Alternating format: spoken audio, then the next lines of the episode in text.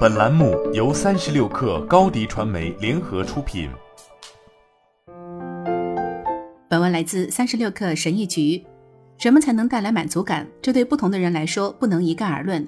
即使是在同一个工作场所，即使是面临同一个角色，答案也都会有所不同。如果你想回答关于你自己或员工的上述问题，这里有一个基本框架可供参考。它是由杨百翰大学前管理学教授 C. 布鲁克林德尔在《管理新职场人士》中提出来的。他概述了五种职业取向，这些取向往往会随着时间的推移而改变，其改变的速度和方向取决于生活环境。一、出人头地，那些被向上流动所激励的人，专注于晋升、加薪、结交伙伴和增加自己的权威。他们很有竞争力，愿意投入很长时间，通过办公室政治谈判来赢得这些回报。这是美国默认的职业模式，意味着那些想要获得成功的人倾向于向老板、同事和家人主动展示自己，而且几乎每个刚开始工作的人都会优先考虑这个问题。人们通常是在三十岁左右前后需要几年的时间才开始探索其他方向。二、获得安全感。那些在工作环境中寻求规律性和可预见性的人，会被激励着去适应他人，并维护群体规范。他们尽可能规避风险，更关心对职业的控制，而不是晋升。如果这种描述让你翻白眼，那么持有这种观点的并非你一人。人们很难承认他们想要这样的安全保障，因为这听起来就像公司里的无人机的生活。没有人想要成为这样的人。考虑到自由职业者在各行各业的兴起，今天人们的价值观念尤其如此。三、获得自由。德尔将有这种倾向的人描述为很难共事、不可能为之工作、像鳗鱼一样狡猾、难以监督和管理，而且在按自己的方式行事方面足智多谋。那些重视自由的人需要自主权和自我导向，与那些站在获得安全感阵营里的人相比，他们对法规、状况报告和其他形式的官僚主义的容忍度更低。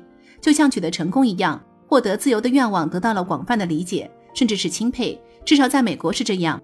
然而，受自由激励的人必须先付出代价，才能获得自主权。四、追求更高的成就。这些人非常关心运用他们的专业知识来解决问题、创造新事物，并体会到置身其中的意义感。他们雄心勃勃，有时还表现得有些古怪。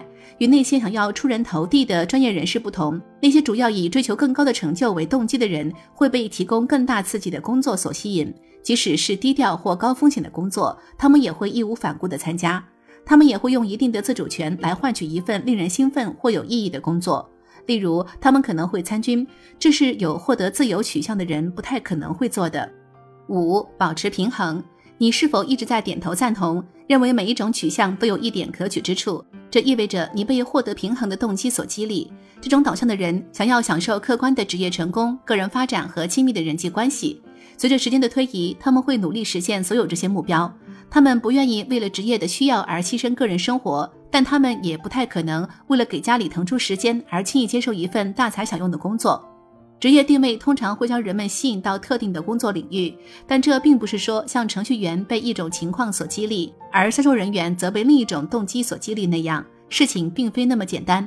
人们可能会因为许多不同的原因而被吸引到同一个行业或工作，而这些原因可能会随着时间的推移而改变。即使是最雄心勃勃的野心家，在健康或家庭危机中，也可能会发现保持平衡和获得安全感比升职或智力刺激更重要。